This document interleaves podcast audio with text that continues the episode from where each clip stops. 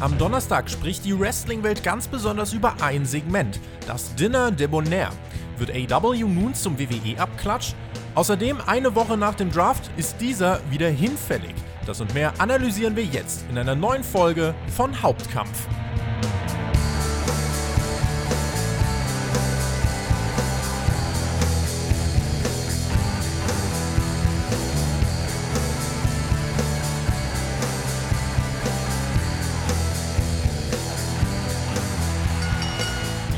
Dunklen Monate, die werden uns prophezeit. Die Menschen sollen drin bleiben, Kontakte minimieren. Das heißt, mehr Zeit, um Wrestling zu schauen. Äh, Schrägstrich, um mehr Podcasts zu hören. Ihr hört Hauptkampf, euren Wrestling-Talk vom Spotfight Wrestling Podcast. Eine weitere Woche liegt hinter uns und wir wollen einmal mehr aufarbeiten, was im Wrestling-Mainstream denn so passiert ist. Und um das zu tun, habe ich heute an meiner Seite die geballte Fachkraft erleitet. Die Geschicke der deutschen Wrestling-Promotion Pro Wrestling Deutschland hat ein, wie ich finde, fantastisches Twitter-Profilbild, was ihr jetzt euch anschauen könnt. At Herr Flöter. Und da wisst ihr es schon. Heute leitet er uns seine Expertise Alexander Flöter. Einen wunderschönen guten Tag. Es ist immer wieder beeindruckend, wie du dir was aus dem Hut ziehst, ja, und einfach mal sowas hinschmeißt, um jemanden vorzustellen, um ihn auch, ja, freundlich darzustellen. Das finde ich sehr, sehr schön. Ich bin sehr kritisiert worden für dieses Twitter-Profilbild. Ich finde es großartig. Ich finde es wirklich großartig. Ja, da muss man auch über die Story kurz erzählen, was da passiert ist. Ja, ich werfe natürlich nicht mit einer Bierdose. So vermessen bin ich nicht. Es ist natürlich eine Energy-Dose und die war leer. Und ich habe gesagt, keine Presse heute. Ja, und was macht unser Fotograf bei diesem Open-Air-Event, der nicht von uns veranstaltet wurde? Er fotografiert mich. Entschuldigung. Ja, da passiert sowas. mit diesen Worten möchte ich äh, alle Hörer herzlich willkommen heißen und schön, dass ich mal wieder dabei sein darf. Tobi, los geht's. Ich hab Bock drauf. Ich freue mich auch. Und die Leute, die konnten sich fast nicht entscheiden beim Themenvoting. Ne? Es war ja lang knapp. Wir haben auch die ganze Zeit überlegt, ja, über was reden wir denn jetzt eigentlich? Mittlerweile haben sich dann aber drei Themen für heute rauskristallisiert. Das Dinner Debonair, der Wert bzw. die Wertlosigkeit des WWE-Drafts und der Stand bei WWEs großen Sommerprojekten, Raw Underground und Retribution. Das äh, sind die Themen. Das Thema Untersuchung bei WWE aufgrund des Verdachts von mehreren Corona-Hotspots lassen wir raus. Ich glaube, zu Corona hört ihr ohnehin dieser Tage mehr als genug. Da wollen wir euch heute mal, so gut es eben geht, eine Auszeit von geben und springen einfach direkt mal rein. Ähm, wir haben uns ja trotzdem einiges vorgenommen. Wir starten mit dem Dinner Debonair und ich habe es in der Dynamite Review schon gesagt. Äh, wir kommen auch gleich noch zu den ganzen Zahlen. Ich würde es ganz gern vorher mit dir einfach grundsätzlich ein bisschen einordnen. Ich selber, als ich das gesehen habe, ich habe mich sehr unterhalten gefühlt und fand es gleichermaßen auch mutig, denn das, was AEW da präsentiert hat mit MJF und Chris Jericho, damit hat ja niemand gerechnet. Und es war ein Segment, was natürlich polarisierte. Es war hinten raus mehr oder weniger ein Musical, fast schon eine Broadway-Aufführung, die ganz nebenbei, wie ich fand, äh, schon auch einfach sehr gut gemacht war, weil MJF und Chris Jericho einen Gesangshintergrund haben. Äh, deine erste Reaktion, als du davon am Donnerstagmorgen was mitbekommen hast und das gesehen hast, äh, wie, wie muss ich mir das vorstellen? Äh, du hast das Wort schon gesagt, mutig. Ja, mutig, das ging mir durch den Kopf. Es ist natürlich unterhaltsam, gar keine Frage. Und es ist auch äh, irgendwie lustig gewesen, aber gleichzeitig auch so cheesy, dass ich mich wieder gefragt habe, warum guckst du eigentlich Wrestling und warum bist du eigentlich nach so vielen Jahren immer noch dabei? Ähm, das soll aber jetzt nicht äh, abwertend klingen. Wie gesagt, das hat irgendwie, irgendwie hat es den Mehrwert. Es hat irgendwie unterhalten und es ist irgendwie was, worüber man spricht und was mal wieder anders war. Ähm, das ist ja grundsätzlich per se erstmal gut. Ja, das möchte ich ja gar nicht schlecht reden und ich weiß ja auch, auch du kleiner AEW-Fanboy, ja, ja, ja, da muss ich gleich mal die Kerbe reinschlagen. das, das ist natürlich klar, dass du das feierst, ja, aber es gibt natürlich auch äh, Leute, die da anders drauf schauen, ein bisschen despektierlich drauf schauen und sagen, ja, Moment mal, äh, wir sollen Wrestling ernst nehmen als Sportart, wir wollen das irgendwie, äh, ja, als kompetitive Geschichte verkaufen und dann passiert sowas, was macht denn das für einen Sinn? Äh, ich glaube, der einzige Sinn hier war, zu unterhalten. Und das hat es ja irgendwo und das hat, man, man spricht drüber, ja, also das hat ja funktioniert für, für All Elite, dementsprechend ist das schon mal gar nicht so ein schlechter Ansatz gewesen. Die Frage ist, wie oft kann man das machen und wie oft sollte man sowas machen, Tobi? Da bin ich echt ein bisschen überfragt, weil so langsam kommt es mir so vor, wie man versucht hat, irgendwie so ein bisschen sehr über die entertaining Schiene zu kommen bei Chris Jericho, um seine Matches äh, ja eben auf ein Minimum zu reduzieren, was an sich ein guter Ansatz ist in seinem Alter. Äh, die Frage ist halt nur, geht man vielleicht irgendwann einen Schritt zu weit und macht halt äh, den Fehler, dass dieses Entertainment-Ding zu sehr überzubewerten. Da bin ich mir noch nicht so ganz sicher. Es gibt, äh, wir werden ja nachher selbstverständlich auch wieder die Fragen aus der Community beantworten. Da ist das Wort Grenze auch ein paar Mal gefallen und ob man diese Grenze überschritten hat oder nicht. Was mir noch aufgefallen ist, äh, weil du auch sagst, der AW-Fanboy und so weiter. Ich habe am äh, Dienstag, da kann ich ja jetzt direkt gegen WWE schießen wieder, äh, ich habe am Dienstag äh, in der Raw Review davon erzählt, wie ich äh, in einem aktuellen Date von mir nie auch nur eine Sekunde von Raw zeigen dürfte, weil äh, sonst die Person jedes Recht hätte, den Kontakt mit mir abzubrechen. Als ich ihm aber das Dinner Debonair gezeigt habe, das habe ich mich dann tatsächlich getraut. Da kam die Rückmeldung, ich dachte, du zeigst mir was mit Wrestling, das war, da, das war jetzt cool. Und, und ich finde eigentlich, in dieser, in dieser Rückmeldung liegt relativ viel, denn ich habe das Gefühl gehabt, dass dieses Segment von Chris Jericho und MJF etwas war, wo die ein oder anderen Wrestling-Fans gesagt haben, okay, das kann ich ja zumindest mal wem aus der Familie oder so zeigen. Und auch wenn ich mir überlege, bei AW sitzen ja in erster Linie auch wirklich Familien vorm Bildschirm, also die Viewer per Home-Statistik ist da so hoch wie bei den besten Raw-Zeiten aus der Attitude-Era. Ähm, glaubst du, dass das auch ein Faktor sein könnte, dass AW sagt, ey, wir setzen da drauf, dass wir vielleicht auch über, den, über die Wrestling-Zielgruppe hinaus einfach ein paar Leute catchen können? Na, man wäre gut beraten, sich Gedanken darüber zu machen, wie man äh, das Mainstream Wrestling im Allgemeinen äh, wieder ein Stück weit aus dieser Zuschauerkrise und Wahrnehmungskrise holt. Und das kann ein Ansatz sein, es kann aber auch komplett kontraproduktiv sein. Und das ist, glaube ich, der Kritikpunkt, äh, der da ein bisschen mitschwingt von meiner Seite. Denn äh, dadurch, dass sowas halt auch sehr cheesy wirkt in dem Moment, kann es auch abschreckend wirken. Und natürlich, äh, ich fand es auch unterhaltsam. Also verstehe mich nicht falsch. Ich, ich fand das du durchaus witzig und ich habe auch äh, köstlich drüber gelacht. Ähm, jetzt bin ich aber auch schon viele, viele Jahre irgendwie im Wrestling drin und habe schon viele Sachen gesehen, die noch viel, viel äh, cheesiger waren. Äh, das äh, ist aber bei Leuten, die jetzt vielleicht neu reingeholt werden sollen in unsere Bubble, ähm, ein bisschen anders, denn äh, das ist so ein bisschen Wrestling kämpft immer mit diesem Klischee, dass es halt einfach, ja, gefaked, was weiß ich, gestaged, nenn es wie du willst, ist. Und dann passiert halt sowas und äh, jeder normale Zuschauer, der jetzt irgendwie eine Serie schaut, äh, da würde das sagen, ja, okay, logisch ist das alles nicht, was da passiert und das macht schon gar keinen Sinn. Warum äh, sitzen da zwei, die sich irgendwie mögen oder vielleicht auch nicht und singen dann einfach mal ein Lied und dann geht es weiter? Das ist natürlich äh, Unterhaltung auf einer Art, auf der anderen Seite kann es auch sehr, sehr abschreckend wirken auf Leute, die im Wrestling noch nicht wahrgenommen haben oder nicht verstanden haben. Und wir haben ja auch ähm, so ein bisschen ein Problem, du sagst, Familien schauen dazu. Ich sehe das ein bisschen anders. Vielleicht äh, demografisch gesehen ja, mehr bei AEW, das stimmt sicherlich. Die Frage ist aber, haben wir nicht irgendwie so eine verlorene Generation? Ähm, was so jugendliche Kinder angeht, äh, obwohl die Ausrichtung beispielsweise bei WWE in diese Richtung eigentlich gehen soll, hat man es doch irgendwie verpasst, über die letzten Jahre genau diese Viewership dann auch ja, zu Kunden zu machen. Der durchschnittliche WWE-Zuschauer ist halt weiter ein Mann über 50.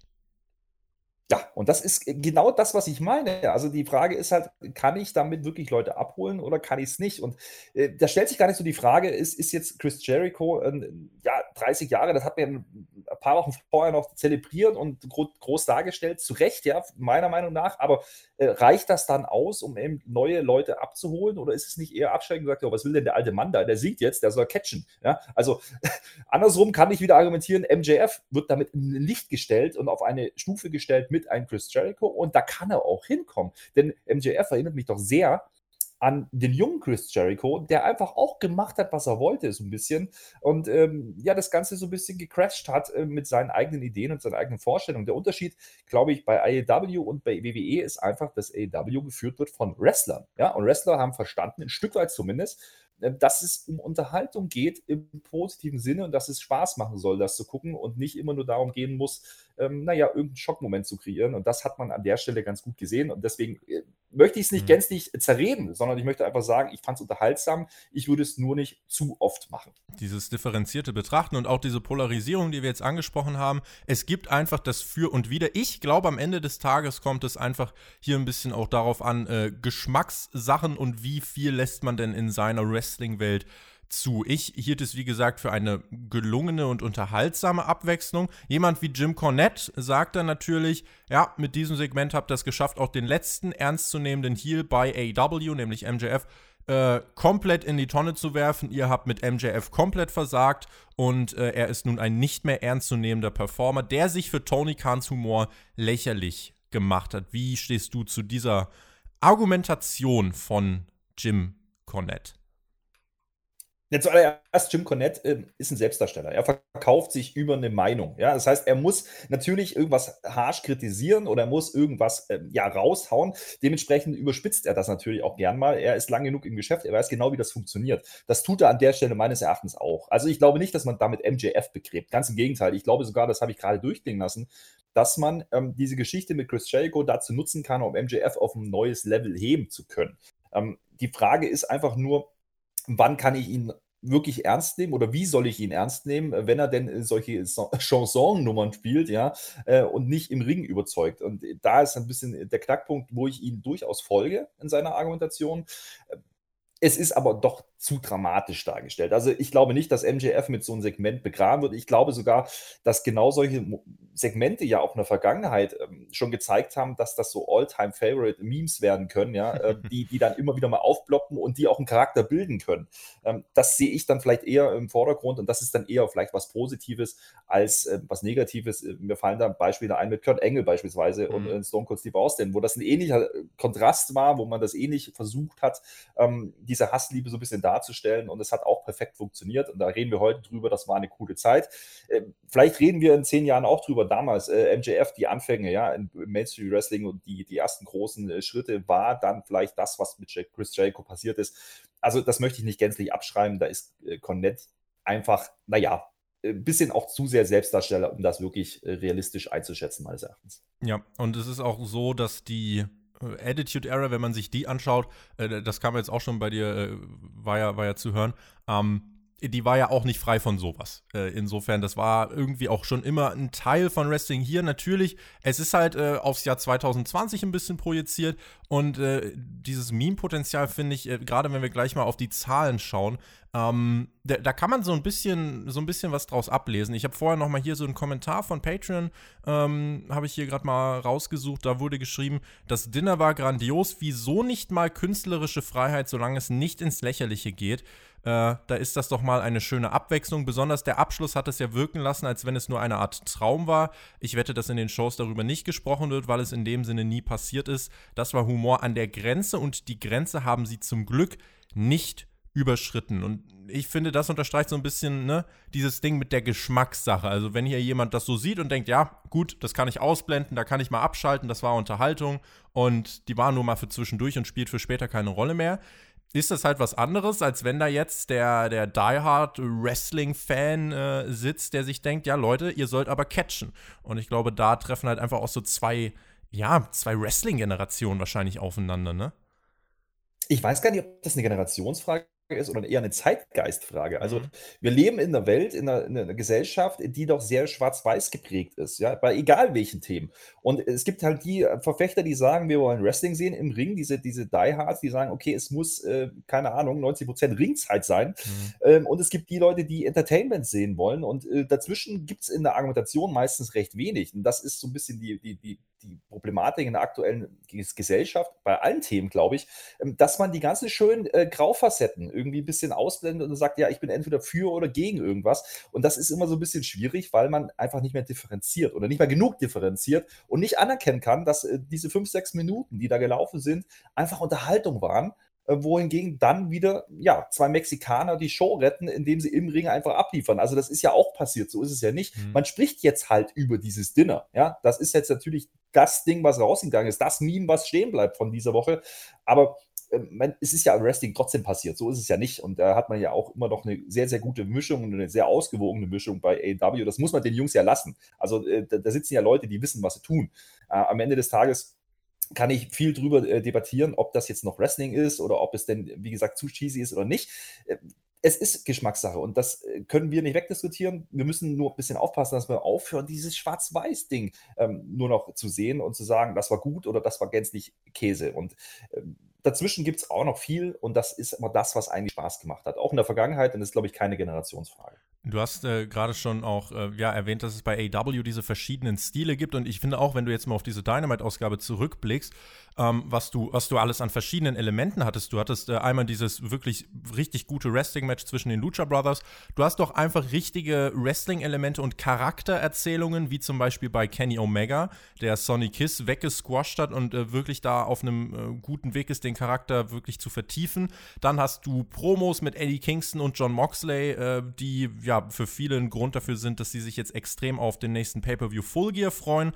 Um, ähm, und dann hast du eben auch sowas wie MJF und Chris Jericho. Also ganz viele verschiedene Sparten, die da bedient werden. Ich finde es immer beachtlich, dass man da so diese Gratwanderung findet und dass man trotzdem mutige Entscheidungen trifft. Vor allem bei dem Hintergrund, Tony Khan, der da die Geschicke leitet, ähm, der macht das jetzt seit einem Jahr der hat vorher keine Wrestling-Show gebuckt. Und gerade vor dem Hintergrund muss ich sagen, ähm, ich weiß nicht, ob, ob, du jetzt sagen würdest oder ob du mir zustimmen würdest, wenn man sagen kann, äh, dass man ihm da vielleicht so einen Welpenschutz geben muss, dass er auch aus Erfahrungen erstmal noch lernen muss. Aber die Entscheidungen, die er trifft, finde ich, äh, sind schon mutig. Da gehört einiges dazu, wie ich finde. Welpenschutz trifft es ganz gut. Ich glaube, ähm, aktuell in der Wahrnehmung ist AEW, ähm, glaube ich, eher das Cool-Kit. Ja? Und die können so ein bisschen tun lassen, was sie möchten, weil sie noch frisch sind und weil sie relativ ähm, ja, edgy sind in dem, was sie tun, im Vergleich eben zum Branchenführer, äh, wo eher dieses Same Old Shit-Ding mitschwingt. Ja? Das ist so, glaube ich, äh, das, was du dann hier ansprichst. Ähm, und natürlich kann ich anerkennen, äh, dass dann naja, Leute arbeiten, die einen frischen Blick reinbringen und das ist auch sicherlich positiv zu bewerten.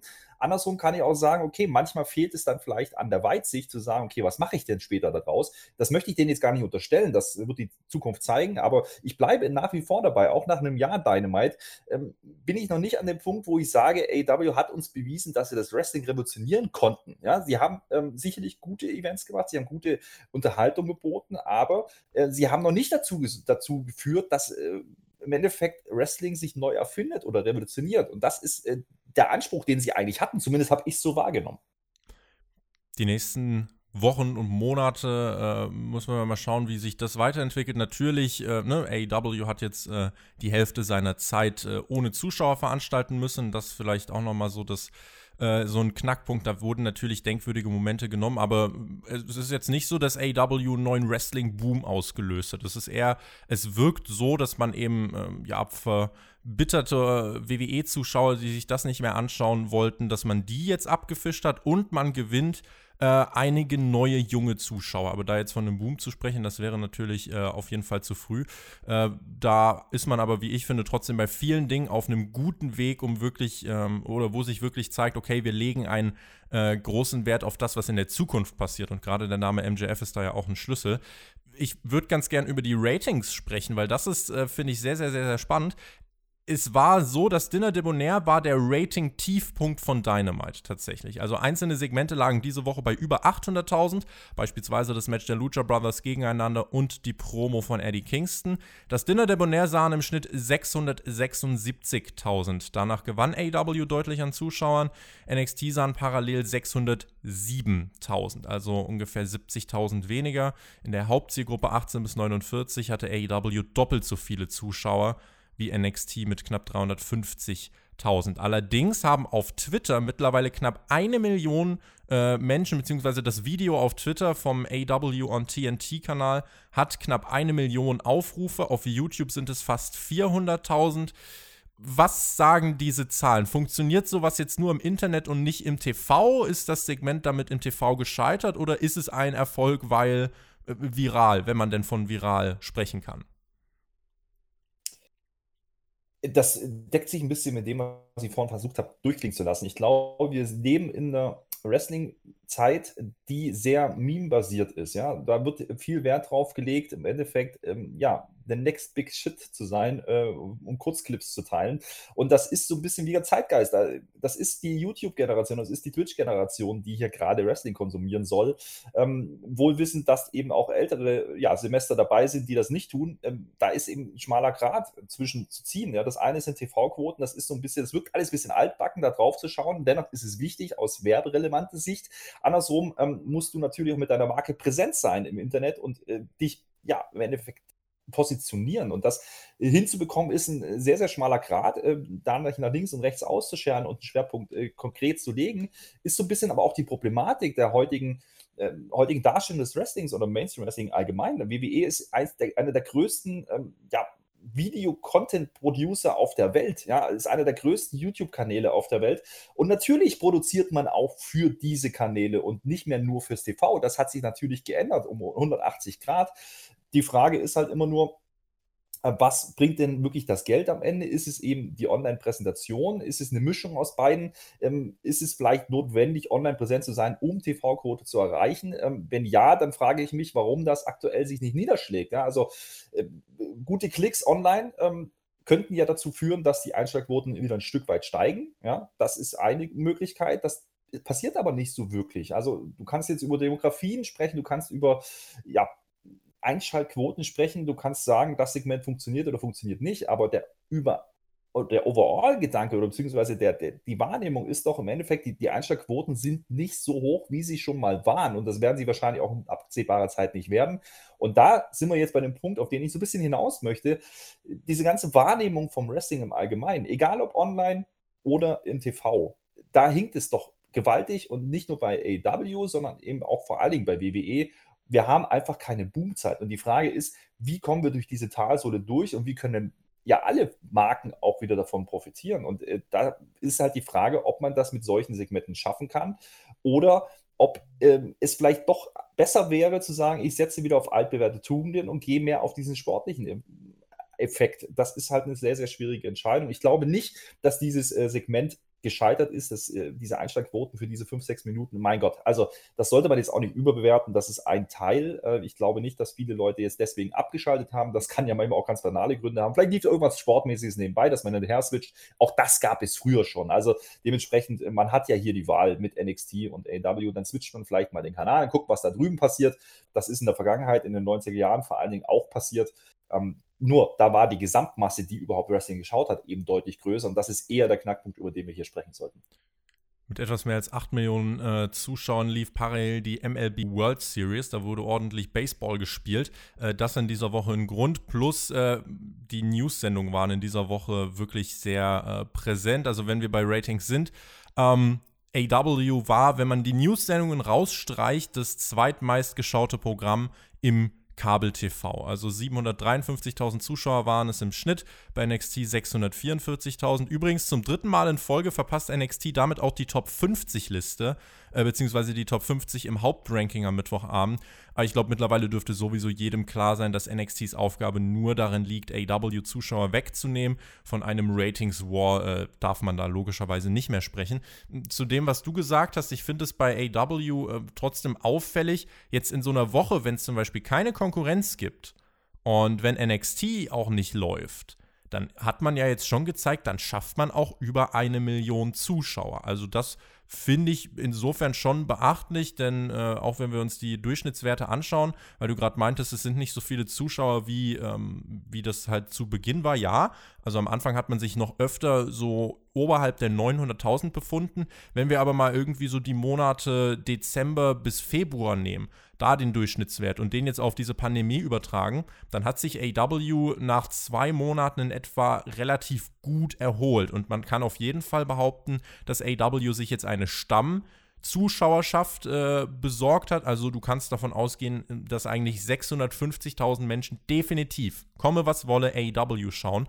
Und ähm, die Frage ist eben, kann man wachsen? Und ich bin der Meinung, dass man eben über so TikTok-Content, wir merken das ja bei uns zum Beispiel auch, wenn wir da irgendwie so, ich bin zum Beispiel jetzt nicht auf TikTok, aber der Per, unser Social Media Guy, wenn der uns da immer mal wieder so ein paar Updates gibt, ja, ich habe hier so ein Meme gepostet, äh, das hat jetzt irgendwie 90.000 Aufrufe, dann denke ich mir mal, also es ist halt wirklich krass. Und die große, große Frage ist eben, wie kannst du diese Klicks konvertieren? Denn mit dem Social Media äh, allein, damit verdienst du dir jetzt nicht eine goldene Nase. Du kannst ja in den WWE-Quartalsberichten, das kann man ja sehr leicht nachverfolgen, da siehst du, wie viel WWE zum Beispiel mit den äh, Millionen von Stunden von Content, die es da gefühlt online gibt, äh, dass die relativ wenig, also einen verschwindend geringen prozentualen Anteil an den Gesamteinnahmen haben. Das mit Abstand wichtigste sind und bleiben die TV-Verträge.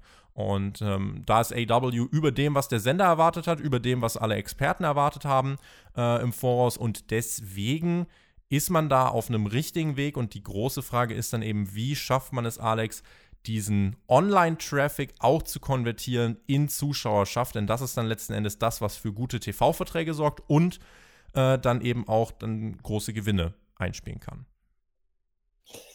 du sagst da was, was sehr, sehr Wichtiges. Und äh, komme ich ja so ein bisschen aus dem Online-Marketing. Ich maße mir da an, ein Stück weit äh, vielleicht anders äh, Sachen beurteilen zu können. Ja?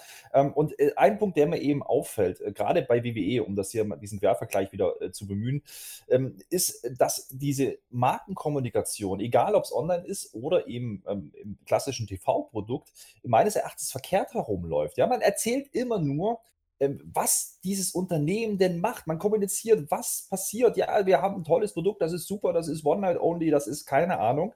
Äh, man äh, kommuniziert aber viel, viel seltener, ähm, wie sie was machen, ja, durch, keine Ahnung, tolles Wrestling, durch tolle unterhaltsame Segmente.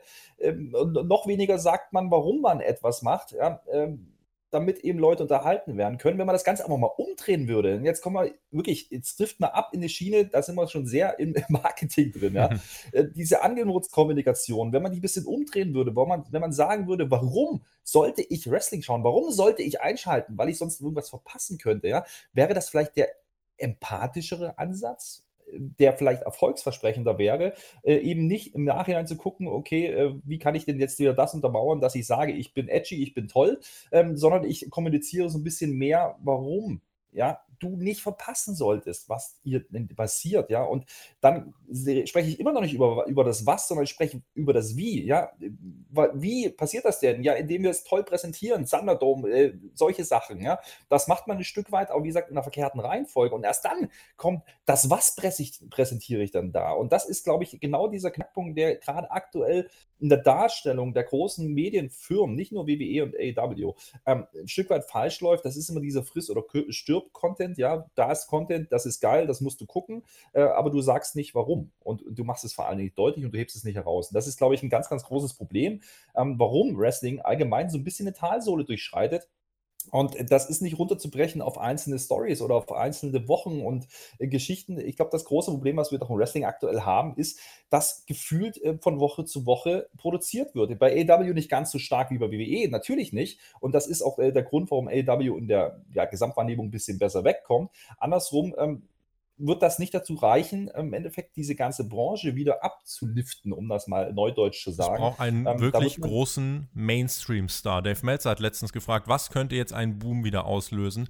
Äh, und äh, ja. er hat dann gemeint, es braucht einen neuen The Rock, es braucht einen neuen Stone Cold Steve Austin, den wirst du in der Pandemie nicht eben mal so overkriegen können. Äh, und das ist eine Sache, die ergibt sich organisch und äh, das ist aber eben das, was es jetzt braucht. Wirklich eine Persönlichkeit, die auch im Mainstream vorzeigbar ist und wirklich auch im Mainstream selbst eine große Aufmerksamkeit zieht. Korrekt. Korrekt. Das ist, äh, da ist sehr viel Wichtiges und Richtiges drin, was er da sagt. Und ähm, natürlich wird das durch diese ganze Pandemie-Geschichte nochmal verstärkt, diese Wahrnehmung. Und das äh, macht es nicht einfacher aktuell, das ist absolut richtig. Und so The Rock fällt halt einfach auch nicht vom Himmel. Und gehen wir, gehen wir mal ein bisschen zurück in der Zeitgeschichte.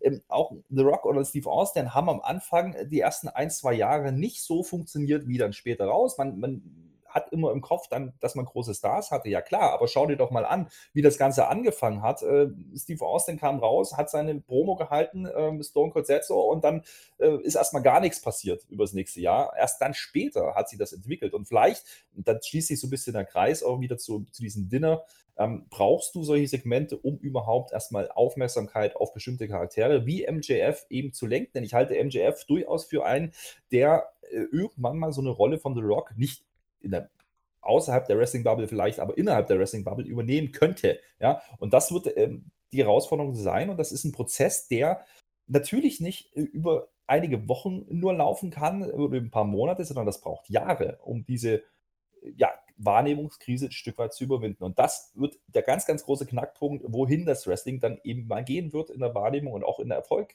äh, ja, in der Erfolgsaussicht. Da bin ich sehr gespannt, weil ganz ehrlich, aktuell durchlaufen wir die Krise auch das kann man wieder ein Stück weit begründen, ähm, nicht nur wegen der Pandemie, sondern einfach ähm, diese Wellenform. Da habe ich gerade schon mal drauf äh, ja, abgezielt. wir sind halt in der Talsohle. Ja? Das gab es in der Vergangenheit schon des Öfteren. Und wenn ich ganz weit zurückblicke, ich habe ein Zitat gefunden aus den 20er Jahren, da hat man Wrestling beschrieben als das billige Entertainment für die ungebildete Arbeiterschicht. Ja? Das war die Wahrnehmung vom Wrestling. Und äh, das, daraufhin hat man angefangen, im Endeffekt ja entertainiger zu werden. Und äh, da ist vor allen Dingen auch ein Satz gefallen, den ich sehr interessant fand.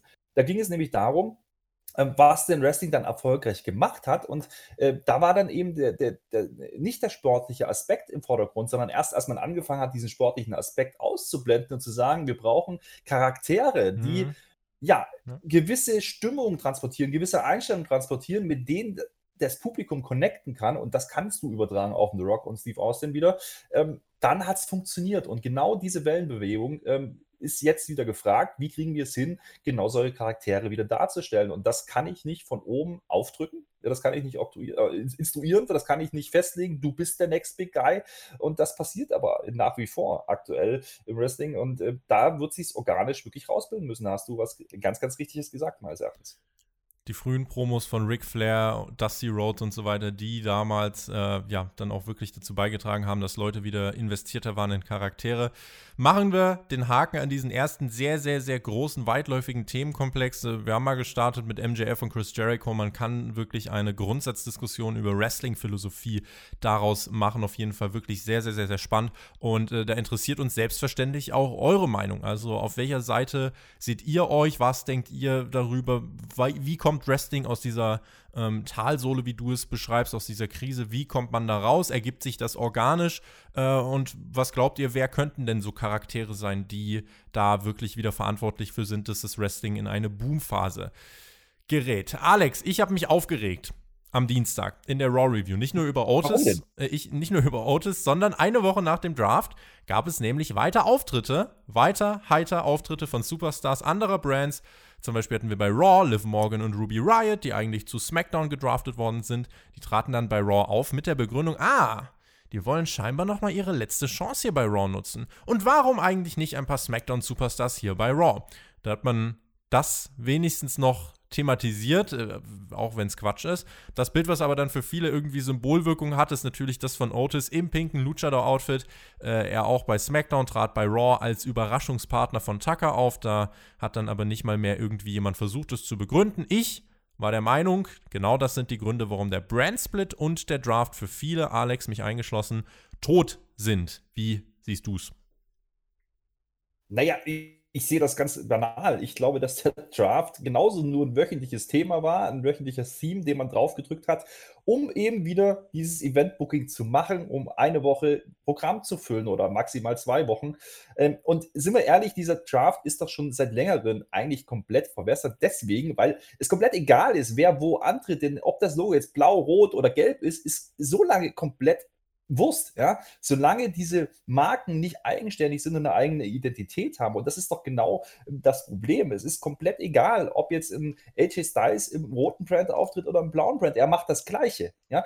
Die Stories sind genauso banal wie bei SmackDown auch wahrscheinlich. Und noch dazu kommt ja hier, dass man gefühlte komplette äh, Handlungsstränge einfach mal gedraftet hat. Man hat nicht nur Namen geschaftet und äh, das ist so ein bisschen das Problem, man macht genauso weiter wie vorher auch. Und natürlich verwässert das alles und das macht diesen Draft auch irgendwo sinnlos. Und es gibt ja auch im Wrestling keinen sportlichen Aspekt. Der ist ja nicht wie äh, bei der NHL, wo man dann im Endeffekt Talente draftet und äh, guckt, was man damit machen kann, um wieder einen nächsten Schritt zu machen, machen zu können. Das fällt ja alles weg, weg im Wrestling. Ja? Die Leute sind die gleichen, der, die, die, die Talents sind die gleichen, die da antreten, ähm, in einer ja, vermeintlich frischeren Konstellation, eventuell, weil man es halt länger nicht gesehen hat, aber so wirklich frisch ist es dann, dann doch nicht, wenn man am Ende ja diese ähnliche Storylines fortführt wie vorher auch. Und wenn man dann noch anfängt, äh, darauf ja relativ schnell, ich sage es jetzt ganz deutlich, zu scheißen, indem man im Endeffekt die Leute weiter so einsetzt wie vorher auch, obwohl sie gedraftet wurden, macht es das halt nicht besser. Ich sehe den Draft wirklich als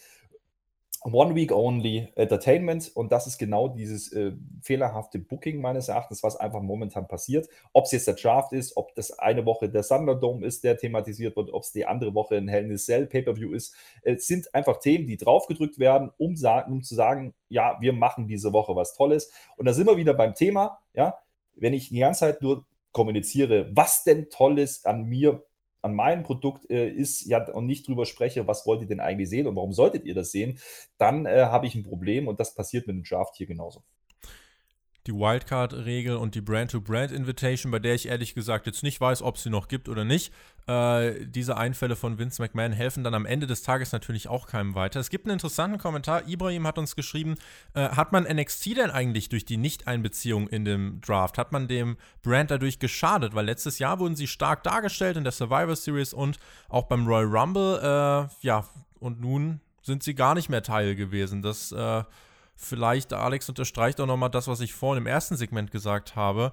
Äh, NXT hat gerade eigentlich nur eine Daseinsberechtigung, um AEW zu schaden. Der Rest scheint äh, nicht wirklich relevant zu sein. Es ist deswegen nicht relevant, weil der NXT-Brand aktuell nicht mehr relevant ist. Also der hat bei weitem nicht mehr das Standing, was er von Jahr oder gar zwei Jahren hatte. Denn damals hatte man eine eigene Identität mit NXT. Und spätestens mit den ja, mit dem Uplift ins TV-Programm hat man auch das verbessert und das ist genau das, äh, was ich gerade versucht habe darzustellen. Ich glaube, es ist kein Unterschied großartig mehr zu sehen, ob jetzt äh, der Brand gelb, blau oder rot ist und äh, dementsprechend äh, macht man natürlich Abstriche bei NXT, die ohnehin gerade kämpfen, weil eben verletzungsbedingt Leute ausfallen. Ähm, dann wird es natürlich schwierig, da noch Leute zu draften und rüberzuziehen. Man hat aber gleichzeitig auch die Chance vertan, den NXT-Brand wieder zu schärfen, indem man vielleicht einen Draft zurück zu NXT gemacht hätte. Das ist in der ja, Tragweite nicht passiert und das hätte man machen können. Das zeugt für mich aber nur dafür, dass im Endeffekt äh, ja die großen TV-Verträge dann eben wichtiger sind und man eben versucht, ja, Fox ein bisschen zu schmeicheln, indem man halt ein paar Leute rüberschickt und ein paar große Stories, die aktuell laufen, ob sie jetzt erfolgreich sind oder nicht, äh, eben da weiterzuführen, um eben Quote zu machen. Und äh, da fällt NXT einfach hinten runter. Das ist einfach so aktuell und das ist nicht gut und das ist einfach nur ein Spiegelbild der aktuellen Lage, finde ich, von WWE. Die Survivor Series steht jetzt an am 22. November, so ziemlich genau in vier Wochen. Äh, da wird der Brand Split wohl dann auch wieder über Bord geworfen. Muss ja fast schon eigentlich so wie WWE Stories und die Survivor Series aufbaut, ne?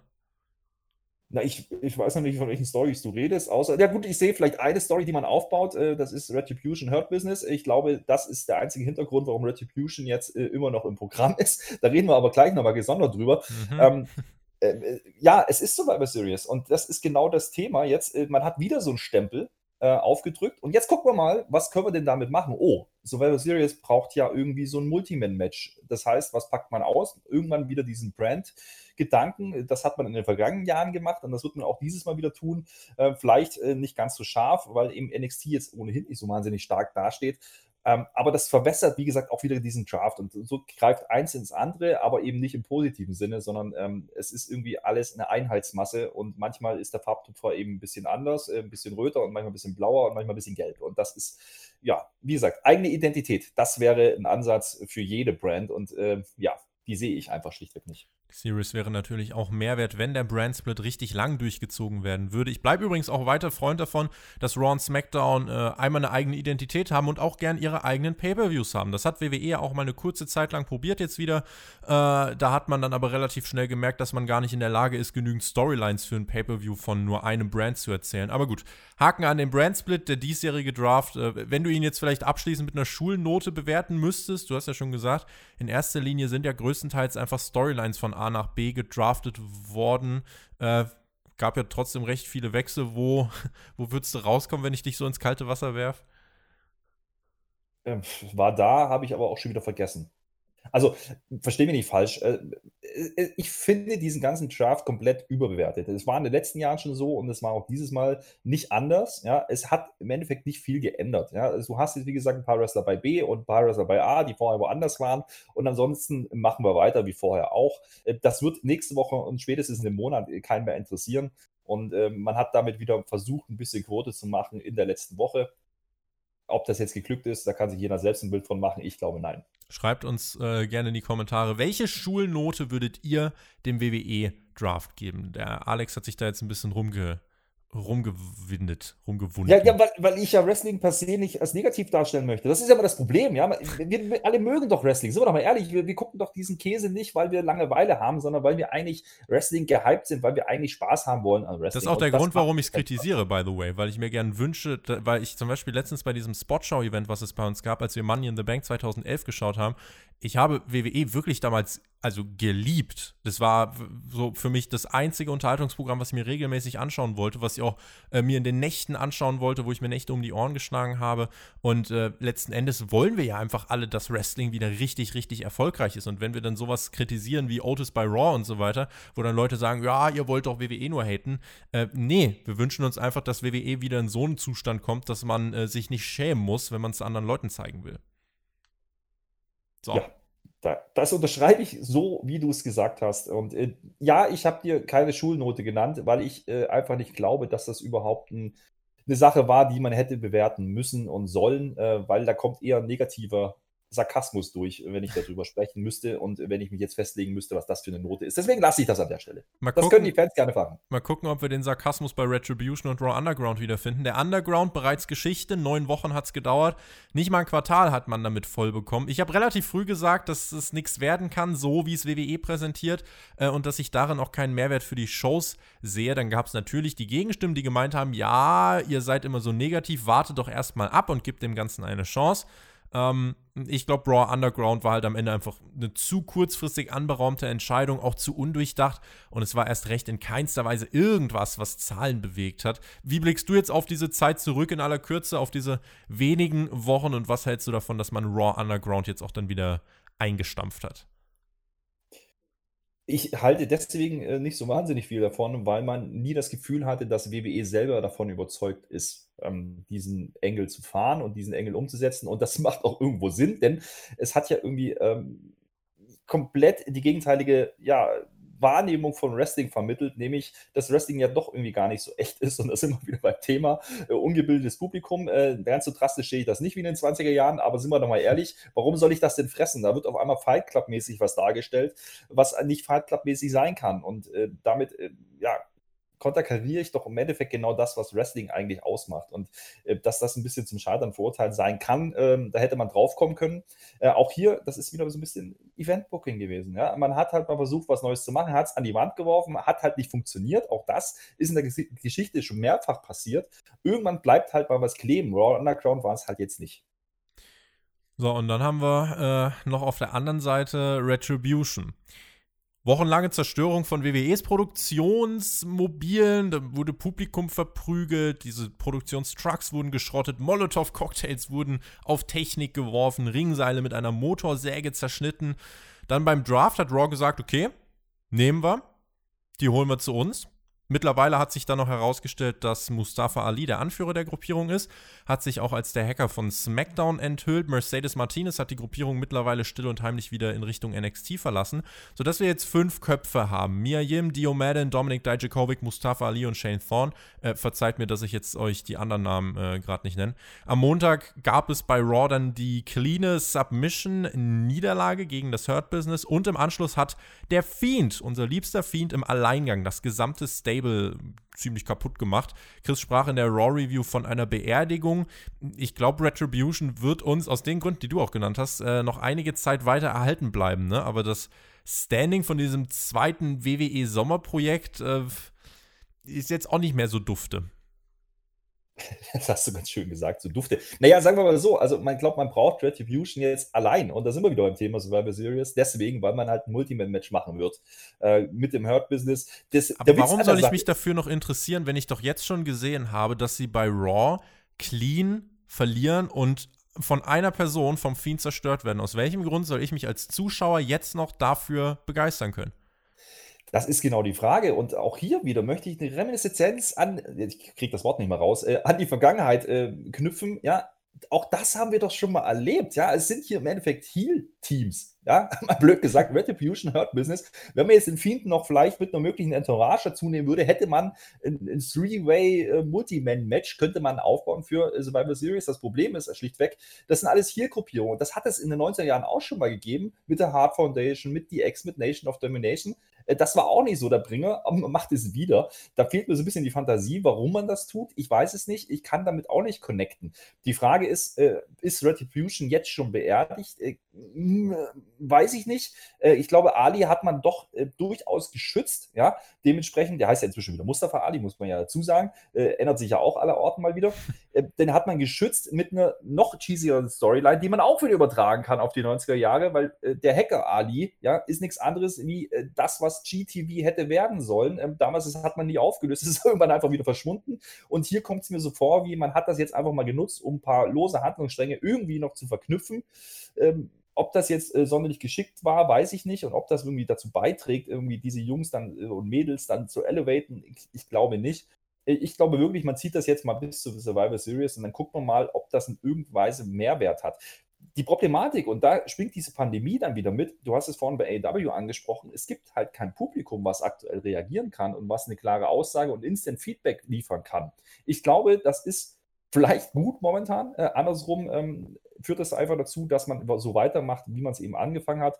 Äh, Retribution war doch im Endeffekt ein Stück weit von Anfang an nichts Neues und nichts Frisches. Man hat das irgendwie alles schon mal gesehen. Äh, wie gesagt, diese ganzen Stable Wars-Geschichten gab es schon x-tausend Mal und Retribution ist eine neue Fassung der NWO, wenn man es übertragen möchte, ähm, nur eben nicht so cool und nicht mit dem Namenpotenzial, was eben damals verwendet worden ist. Und dementsprechend wird es halt schwierig, diese Jungs dann auch äh, rauszuheben. Ist das Kind schon im Brunnen gefallen? Nein, glaube ich nicht. Man kann es durchaus retten, indem, wenn man es schafft, Ali wirklich als Bedrohung äh, irgendwann zu positionieren. Ähm, da sind wir aber ein ganzes Stück weit weg von. Da brauchst du ein bisschen Rehabilitation. Der äh, Patreon, unser Patreon-Supporter Jonas hat geschrieben, wie hättet ihr Retribution eigentlich gebuckt, also Mitgliederprogramme etc. Und äh, keine Ahnung, ich finde eigentlich, also das ist generell, ich, ich denke mir immer so, also es ist ja jetzt kein Hexenwerk. Pro Wrestling ist kein Hexenwerk oder Storylines an sich sind kein Hexenwerk. Du müsstest bei Retribution in erster Linie einfach mal anfangen, die Beweggründe zu nennen. Warum stellen die sich gegen WWE? Dann, warum haben die jetzt eigentlich noch Masken auf? Wir wissen doch, wer sie sind. So, dann haltet durchdachte Promos. Sagt, äh, ja, warum stellt ihr euch gegen WWE? Ver vor allem unterschreibt keine WWE-Verträge. Geht eher in die Richtung äh, so, hey, gebt uns ein Match gegen Person X, sonst zerstören wir heute eure Technik. Dann sollte Retribution auch keine Brand zugehörig sein, sondern diese Überraschungskomponente, die kann man ja ruhig so ausnutzen, die kann auch erhalten bleiben. Retribution hätte auch gar nicht für so viele Fuck-Finishes sorgen sollen, dann wären sie auch gar nicht so negativ behaftet gewesen. Dann soll Retribution bei den Matches, die sie in den Brands äh, bestreiten, so als einzige Ausnahme, das sind die einzigen, die zwischen den Brands hin und her gehen, weil sie sonst drohen, bei WWE irgendwie den Stecker zu ziehen, dann sollen sie diese Matches logischerweise auch gewinnen. Außerdem, Retribution nennt ein Ziel. Was wollt ihr erreichen? Wann seid ihr am Ziel? Wollt ihr einen Titel? Wollt ihr einen Machtwechsel? Das sind die Dinge, auf die ich geachtet hätte, die WWE leider äh, ja nicht beachtet hat. Das war wirklich auch dieses Prinzip, wir werfen alles gegen die Wand, Raw Underground Retribution und gucken halt mal, was kleben bleibt. Ich glaube, nächstes Jahr um diese Zeit werden wir nicht mehr über Retribution sprechen. Das kann ich mir gut vorstellen und ich, ich möchte auch versuchen, das zu erklären, warum dieser Eindruck entsteht. Ich glaube, das Hauptproblem sind wir Fans an dieser Stelle. Denn irgendwie erwarten wir ja immer noch, ja, dass es irgendwie einen großen Masterplan dahinter gibt, ja, die, dass monatelange äh, Handlungsstränge daraus entstehen könnten und dass da ein Ziel dahinter steht. Jetzt sind wir doch mal ehrlich, das passiert einfach nicht mehr. Man produziert von Woche zu Woche. Das ist doch irgendwie, ich weiß nicht, ob Vince McMahon wirklich der Meinung ist, dass Menschen nur noch eine Auffassungsspanne von einem Goldfisch haben, aber es kommt mir so vor, ja. Vince McMahon schreibt ein Programm, also und deswegen, auch wenn jetzt zum Beispiel die Leute schreiben, es kann nicht schlechter werden. Äh, Vince McMahon ist 75, nächstes Jahr ist er 76 und wenn er das Programm schreibt, dann äh, schreibt es immer noch ein Mann, der über 70 ist, mit einer entsprechenden Aufmerksamkeitsspanne. Nächstes Jahr ist er 76, dann 77. Insofern, es ist jetzt auch nicht so, dass da eine unmittelbare Besserung in Sicht ist. Und ich finde hier, genau bei solchen Dingen merkst du ja, dass da äh, ja jemand an einer Zielgruppe wirklich vorbeischreibt, ne? Weil äh, er, er glaubt ja gar nicht, dass das noch notwendig sei. Dabei müsste er es doch besser wissen. Das ist, äh, glaube ich, das sind die Geister, die ich rief. Ja, in dem Moment, wo man im Endeffekt noch mehr TV-Präsenz hatte und noch mehr Zeit hatte, hat man angefangen, im Endeffekt schneller erzählen zu müssen. Logischerweise, man konnte sich nicht Monate Zeit nehmen, um Handlungsstränge zu erklären, wie das halt früher der Fall war. Ähm, das war teilweise auch langwierig und das hat man auch manchmal zerredet und hat gesagt, oh, das ist mir jetzt auch nicht schon wieder, ja. Der Witz ist doch aber, wenn man das heutzutage versucht, ja, ähm, und eine monatelange Fehde aufbaut, dann kommen auch ganz schnell wieder Fans um die Ecke sagen, oh nee, nicht schon wieder. Also ich kann das irgendwo schon nachvollziehen, warum man das tut.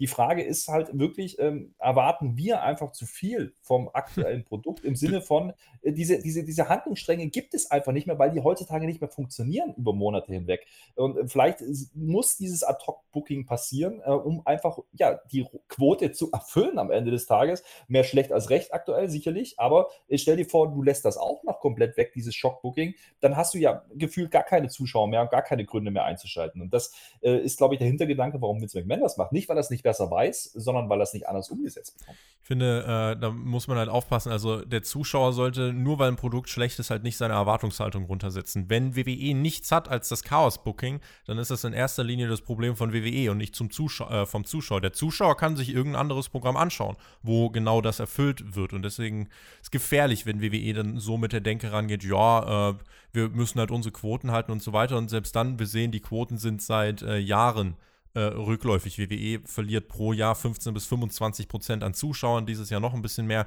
Insofern, ähm, ja, müsste Vince dann, also ich weiß nicht, wir werden ja auch immer gefragt, wann kommt der Punkt, ab dem Vince McMahon merkt, es läuft was falsch. Viele haben auch gesagt, wenn AW kommt und abliefert, wird Vince McMahon äh, nochmal richtig ähm, wie Phoenix aus der Asche auferstehen und ein Top-Programm liefern. Äh, ich bitte euch, die Raw-Ausgabe vom äh, letzten Montag anzuschauen und dann könnt ihr mir nochmal sagen, wo der Phönix in der Asche liegt. Ich, naja, ich kann dir sagen, wo was äh, ja, unter einem großen Müllhaufen liegt. Und das ist, glaube ich, einfach der Punkt, dass ähm, Raw einfach und SmackDown einfach keine Referenzwerte haben, die, an denen sie sich orientieren können. Also AW ist nicht WCW und NWO. Das ist nicht der Fall. Zumindest aktuell nicht. Dementsprechend, man ist als Marktführer immer getrieben, die Referenz selber zu sein. Und das ist hier die Problematik. Äh, man hat nichts, an dem man sich orientieren kann und sagen kann, das könnte funktionieren für die Zukunft. Man muss es selber erfinden. Und da tut man sich unheimlich schwer in den letzten Jahren. Und das ist, glaube ich, der Unterschied, warum dieses Phoenix aus der Asche-Prinzip einfach nicht funktionieren kann aktuell.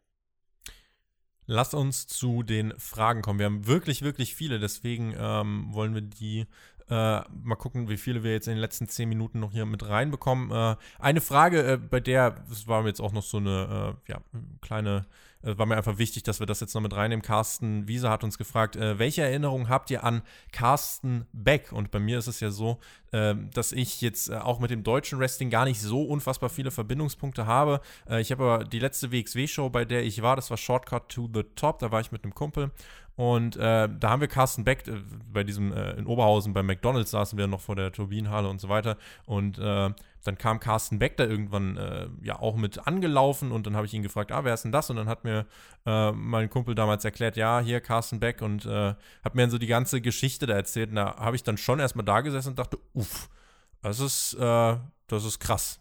Und äh, leider habe ich nicht mehr von Carsten Beck erlebt. Äh, leider wirklich im Nachhinein, muss ich sagen. Ähm, aber auf jeden Fall eine ähm, Person, die ja auch, und das hat man an der Anteilnahme, finde ich, gesehen, äh, die wirklich einen absoluten Stempel in Wrestling Deutschland hinterlassen hat. Ja, Definitiv. Und ähm, ich habe Carsten Beck natürlich ähm, deutlich aktiver erlebt und auch kennengelernt. Ähm, nicht, dass ich ihn wirklich tief kenne. Also ich bin sicherlich nicht mit ihm äh, persönlich verbandelt gewesen, aber man kennt sich natürlich über die Jahre hinweg und hat sich immer wieder mal getroffen. Und ich habe ihn vor allen Dingen natürlich auch als Worker wahrgenommen. Und ich glaube, der, der Name Carsten Beck steht im Nachhinein äh, für einen für einen äh, Sinneswandel in der deutschen Szene, weil Carsten Beck der erste war, der erste Charakter war, wo man das Gefühl hatte, WXW fängt an, auf eigenes Talent zu setzen. Und das ist ja auch viel zitiert worden in den letzten Tagen und Wochen, ähm, dass Vince Russo mal diesen äh, Satz gesagt haben soll, ihr braucht gar nicht nach dem nächsten Guy gucken, ihr habt ihn vor euch und das ist Carsten Beck. Und ähm, unglaublich untalentierter Wrestler, ja, am Anfang gewesen, wenn man das mal so ausdrücken möchte. Einer aus den eigenen Reihen, aus den eigenen Fanreihen, der da reingerutscht ist und über harte, harte Arbeit im Endeffekt es geschafft hat, einen Charakter aufzubauen, der geliebt wurde. Und ähm, egal, was er dargestellt hat, Bad Bones John Klinger hat gesagt über ihn, äh, das ist einer der besten Heels, den wir jemals hatten und das möchte ich so unterschreiben und auch unterstreichen. Er hat dafür gesorgt, dass Wrestling heute in Deutschland auch diese ja, diese Tragweite haben kann, ähm, wie man es jetzt eben gesehen hat. Und diese Anteilsnahme, die du angesprochen hast, die hat mich wirklich ähm, positiv schockiert. Und ich war wieder mal kurz an dem Punkt, wo ich sagen wollte zu mir selber, meine Fresse, Wrestling kann so viel Emotion auslösen und bewegen.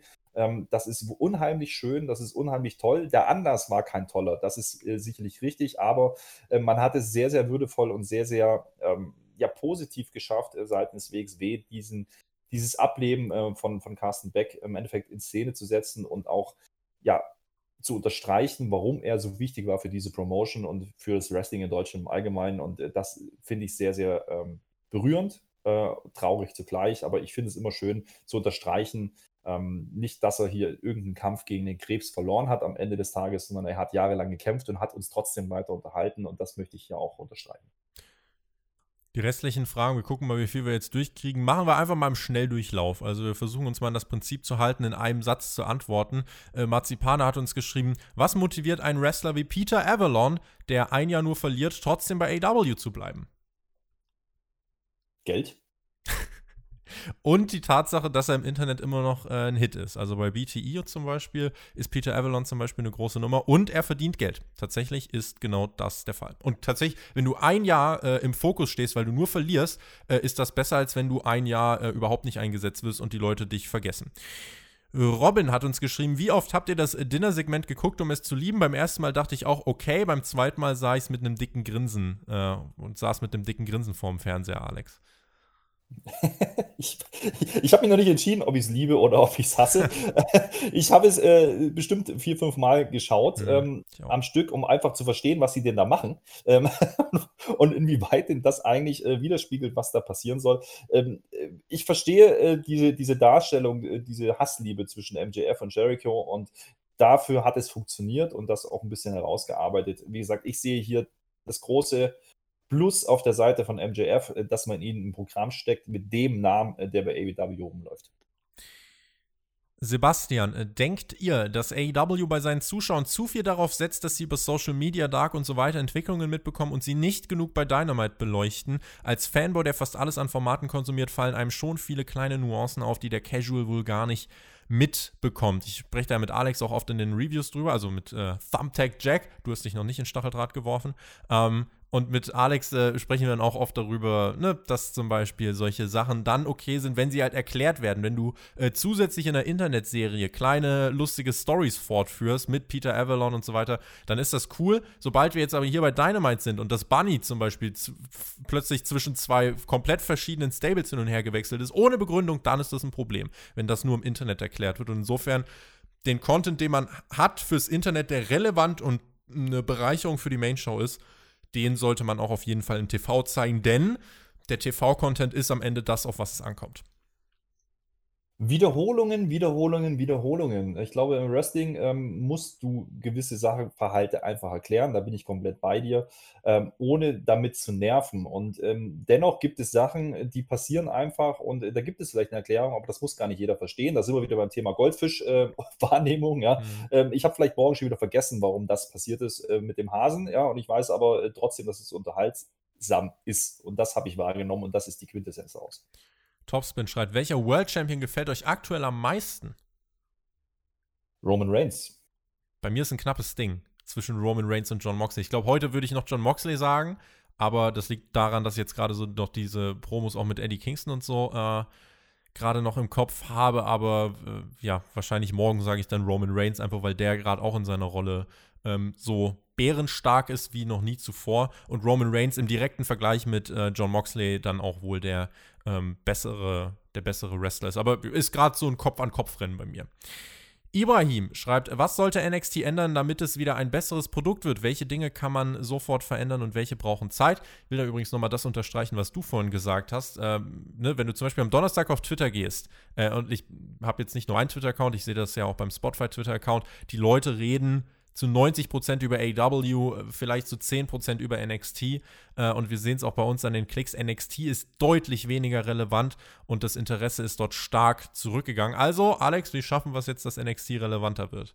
In Draft einbeziehen wäre eine Möglichkeit gewesen. In Draft einbeziehen wäre eine Möglichkeit gewesen. Ähm, eigene Identität. Wir haben es vorhin angesprochen. Ich glaube, äh, NXT muss sich wieder so positionieren, wie es eine Zeit lang war, nämlich als Alternative zum Hauptprogramm. Zwei Fragen haben wir jetzt hier noch, die kriegen wir noch rein. Hannes hat geschrieben, warum glaubt ihr, wird jetzt schon mit dem Gedanken gespielt, AW dreistündig zu machen? Da möchte ich direkt widersprechen, mit dem Gedanken wird nicht gespielt.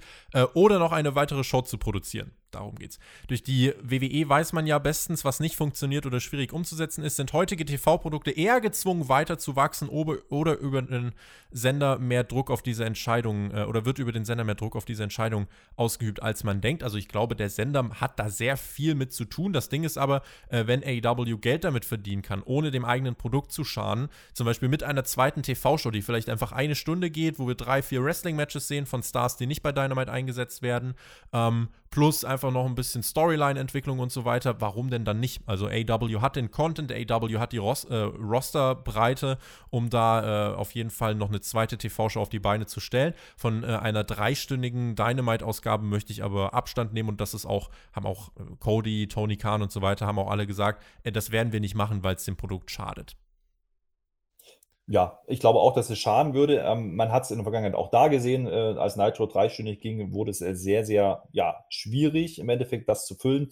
Ähm, bei Raw haben wir denselben Effekt gehabt. Äh, das wäre dumm. Ähm, Jetzt hat man aber ohnehin ja mit AEW Dark ja irgendwie schon eine zweite Sendung, auch wenn sie nicht explizit fürs TV produziert wird, ähm, sieht man ja, dass es einen gewissen Anklang findet. Man könnte das natürlich noch ein bisschen elevaten in der Darstellung, man könnte sagen, das könnte man ein bisschen größer machen. Ich glaube aber hier ist wirklich der Knackpunkt äh, live Sport oder Live-Programm ist einfach für TV-Sender wirklich viel, viel mehr wert als aus der Konserve. Dementsprechend ist natürlich der Hang dazu, zu sagen, wir wollen mehr Live-Content zu produzieren, ähm, für, für einen TV-Sender äh, ausschlaggebend. Und das könnte irgendwann dazu führen, dass AW eben äh, diese Chance nutzt, um eben den Kader, der ja doch relativ groß ist für zwei Stunden TV-Programm, ähm, einfach zu präsentieren. Und ähm, ja, wenn man dann eine mögliche Alternative hat, ohne dass man es zwangsläufig sehen muss, kann das durchaus funktionieren.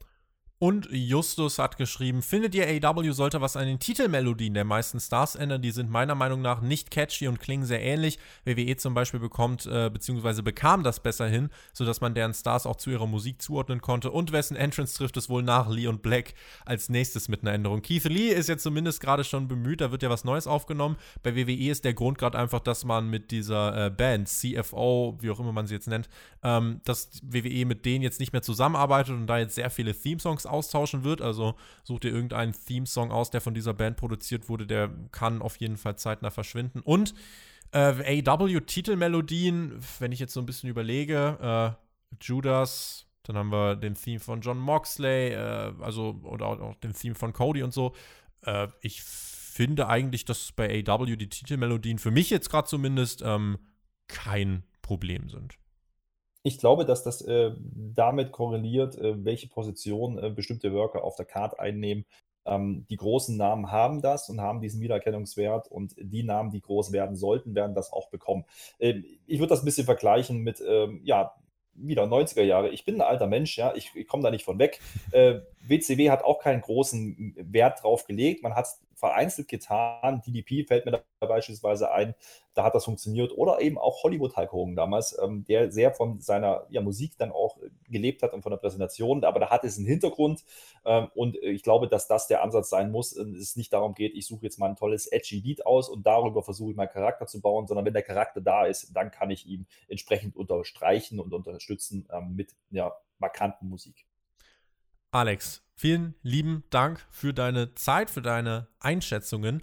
Am Montagmorgen findet ihr hier bei uns auf dem Kanal äh, live, auch nach Hell in a Cell, direkt die Review. Ich hoffe, ihr habt nicht vergessen, die Uhren umzustellen. Hell in a Cell startet bereits um 0 Uhr, die Pre-Show um 23 Uhr. Wenn ihr euch noch einstimmen wollt auf den Pay-Per-View, wir haben auf Patreon eine komplette Preview zu dem, was wir wissen, ähm, haben wir äh, ja, für euch aufbereitet. Schaut da gern vorbei. Ansonsten www.spotfight.de, eure zentrale Anlaufstelle für alle News und wenn ihr uns generell einfach supporten möchtet und äh, ja, sichern wollt, dass wir dieses Produkt weiter ganz äh, professionell aufrechterhalten können, dann patreon.com slash spotfightpodcast eure Anlaufstelle. Deckel drauf, vielen lieben Dank. Alex hat jetzt äh, noch die Schlussworte und kann euch in den Sonntagabend schicken und vielleicht auch in die neue Woche. Ich sage, genießt Wrestling, macht's gut, auf Wiedersehen. Tschüss. Genießt äh, Wrestling. Das ist das Stichwort. Denn bei aller Negativität im Sinne von, wir kritisieren hier Sachen, die nicht passen, äh, sollten wir uns immer vor Augen halten. Ja? Immerhin retten wie in den 90er Jahren die maskentragenden Mexikaner die Show am Ende. Ja? Und dieser Rahmen, dieses fehlbenannte King of the Ring Turnier hat durchaus auch einen Mehrwert bei AEW. Und solange die Nitro Girls noch an der Stange bzw. am Besenstiel tanzen, ist doch alles noch okay. Ja? Wenn wir keine 090er Hotline-Werbung eingeblendet kriegen, um dann zu erfahren, was nächste Woche passieren könnte äh, und auch keinen Faxabruf benötigen, ist alles in Ordnung. Wir sind noch nicht so angekommen zurück in den 90ern und das ist auch gut so. Es wird weitergehen, es wird auch wieder besser werden und damit äh, viele Grüße raus an die Community. Es hat mir sehr viel Spaß gemacht. Bis dann.